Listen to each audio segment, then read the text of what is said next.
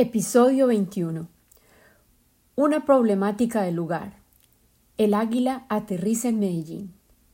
Hola, soy Lina Cuartas, de regreso con los episodios de transición entre Victoria Masónica, la primera entrega, y la segunda, que vendrá en noviembre. Ante todo, quiero ofrecerte una disculpa. No publiqué la meditación que prometí porque ensayé el formato en vivo del podcast y no me convenció. Me acordó de cuando estaba en televisión, en Telemedellín, y todo era improvisación. Prefiero tener el tiempo de editar, concretar y entregar un todo cohesivo y creado intencionalmente.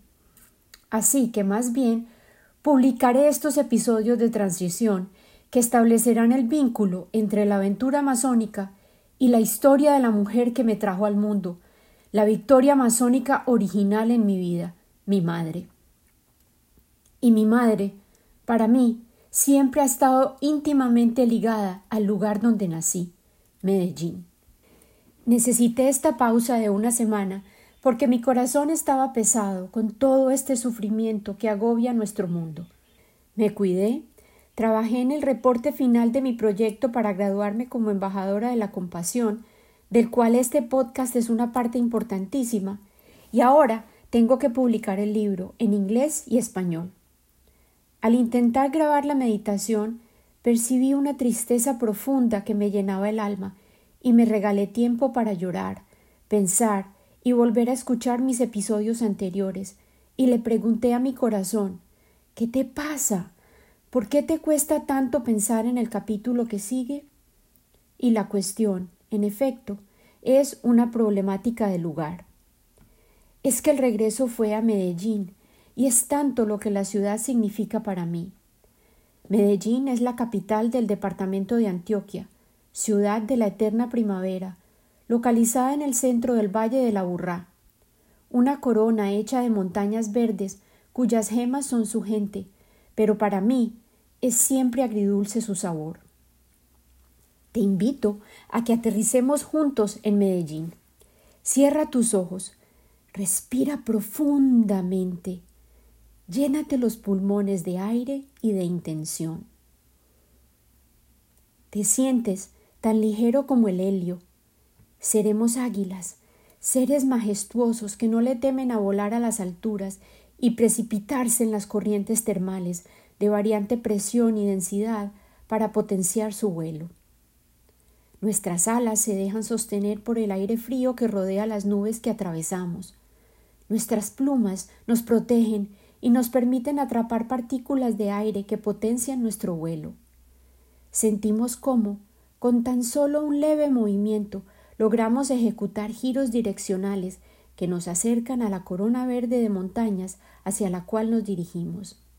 Al fondo, las montañas más lejanas reciben tonos azules que la niebla deposita en ellas al cubrirlas de estío. Cruzamos esa niebla densa como escarcha de nieve y vemos los muchos tonos de verde de todos los cerros, decorados con árboles y arbustos de todos los colores. Entre los verdes resaltan unos parches de plata que brillan con un resplandor blancuzco. Son los sin iguales yarumos, los gigantes árboles que adoran el oriente antioqueño. Son tan altos como las ceibas amazónicas, pero de hojas grandes y planas que semejan manos que nos señalizan Detente, acá. Eliges el yarumo más alto, el más imponente y atractivo, y te diriges a él, al copo de su dominante presencia, para poder desde allí observar el panorama, cazar y planear tu siguiente jugada. Águila, has aterrizado en el oriente antioqueño, y así llegamos a Medellín. Dejamos atrás la selva densa y los cordones marrones de los ríos que la decoraban y llegamos al Valle de la Burrá, Medellín. ¿Qué significas para mí? Eres un amor que duele, una traga maluca, un pariete ingrato e indiferente. Así te percibo. Aparecimos en el aeropuerto José María Córdoba con canastas enormes en vez de maletas, una tortuga en un cestito de colores, una bolsa llena de preces tropicales y un pájaro mochilero en una caja de garotos, los deliciosos chocolates brasileros. Lo había tranquilizado con citiricina y lo guardé cuidadosamente dormido.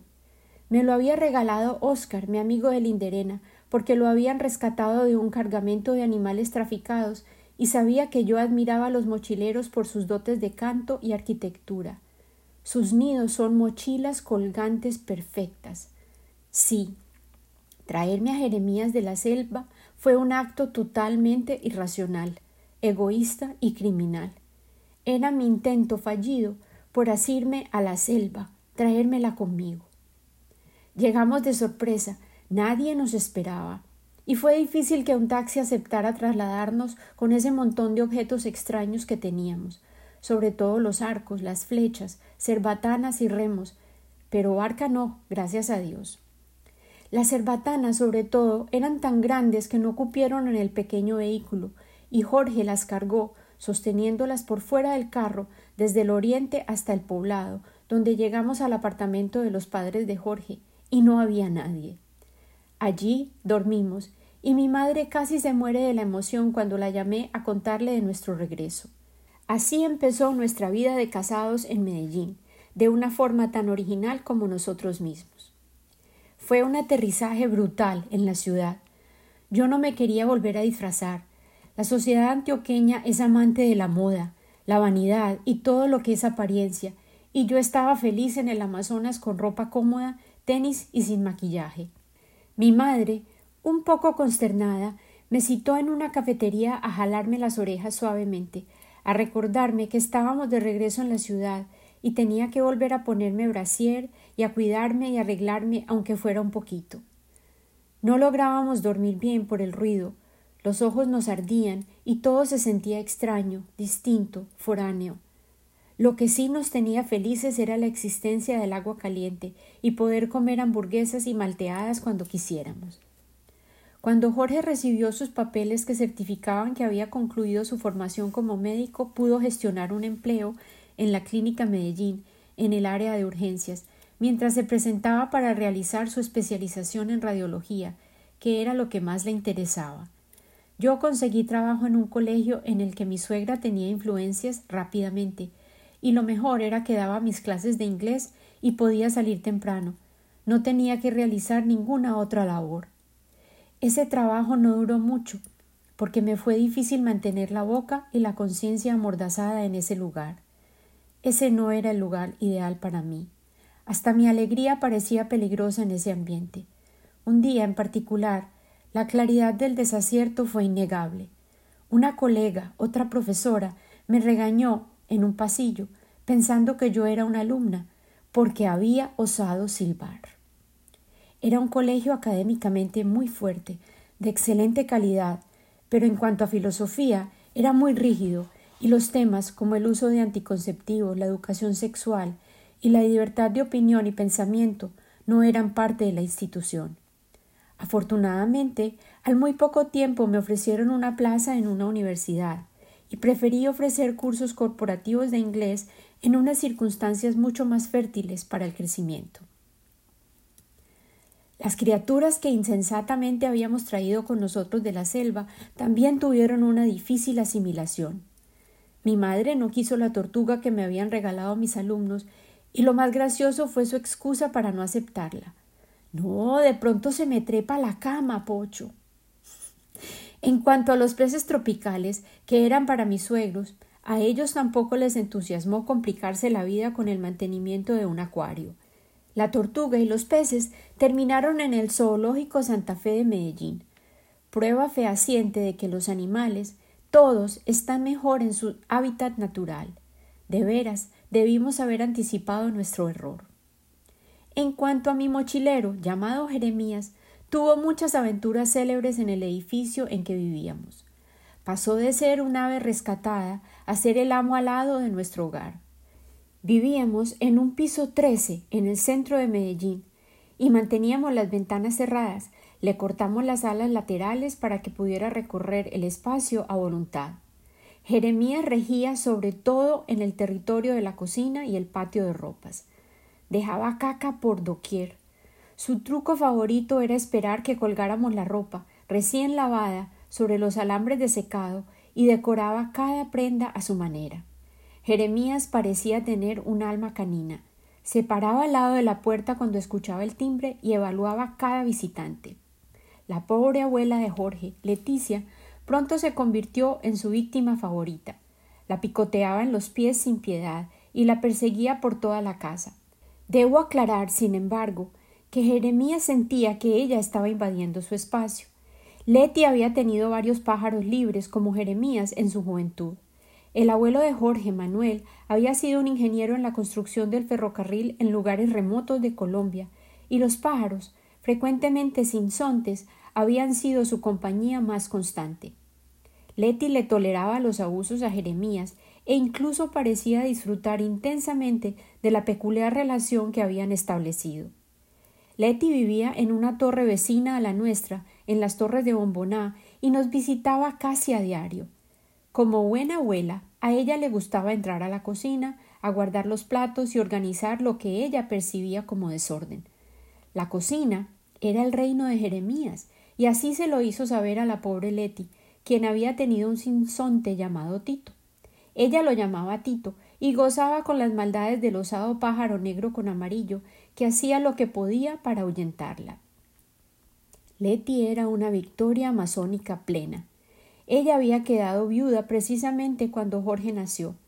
Inicialmente él se iba a llamar Manuel como su abuelo, y al fin ese nombre le tocó a mi hijo. A Loren, mi suegra, le pareció peligroso que Jorge portara ese nombre y sus hermanas asociaran la muerte del abuelo con la llegada del hermanito nuevo, primer varón. Leti decía haber quedado como tijera mocha cuando murió su Manuel y se dedicó a acompañar a su única hija, Lorenza, y a sus nietos, y a cuanto ser le seguía la corriente, y aprovechaba su presencia para entablar conversación e intercambiar chistes. Ella parecía una cajita de música. En esa época Leti aún era independiente, testaruda y saludable, y se la pasaba caminando entre las tres torres que componían nuestro vecindario y la concurrida área comercial circundante. Ella se la pasaba observando, dando cátedra y comprando cosas en el mercado o negociando con los muchos vendedores ambulantes que ofrecían sus artículos en la plazuela de San Ignacio, que era a una cuadra de nuestro hogar. Llegamos a Medellín a una nueva comunidad vibrante, llena de personajes coloridos, nuevas amistades e incluso peligros y desafíos, pero juntos nos entregamos felizmente, llenos de ilusión, a crear un nuevo nido para la siguiente etapa de nuestra historia en Medellín. Te espero aquí, en el centro de esta intrigante ciudad, para seguir contándote mis historias y descubrir, juntos, nuevas victorias amazónicas. Con amor, siempre, Lina Cuartas.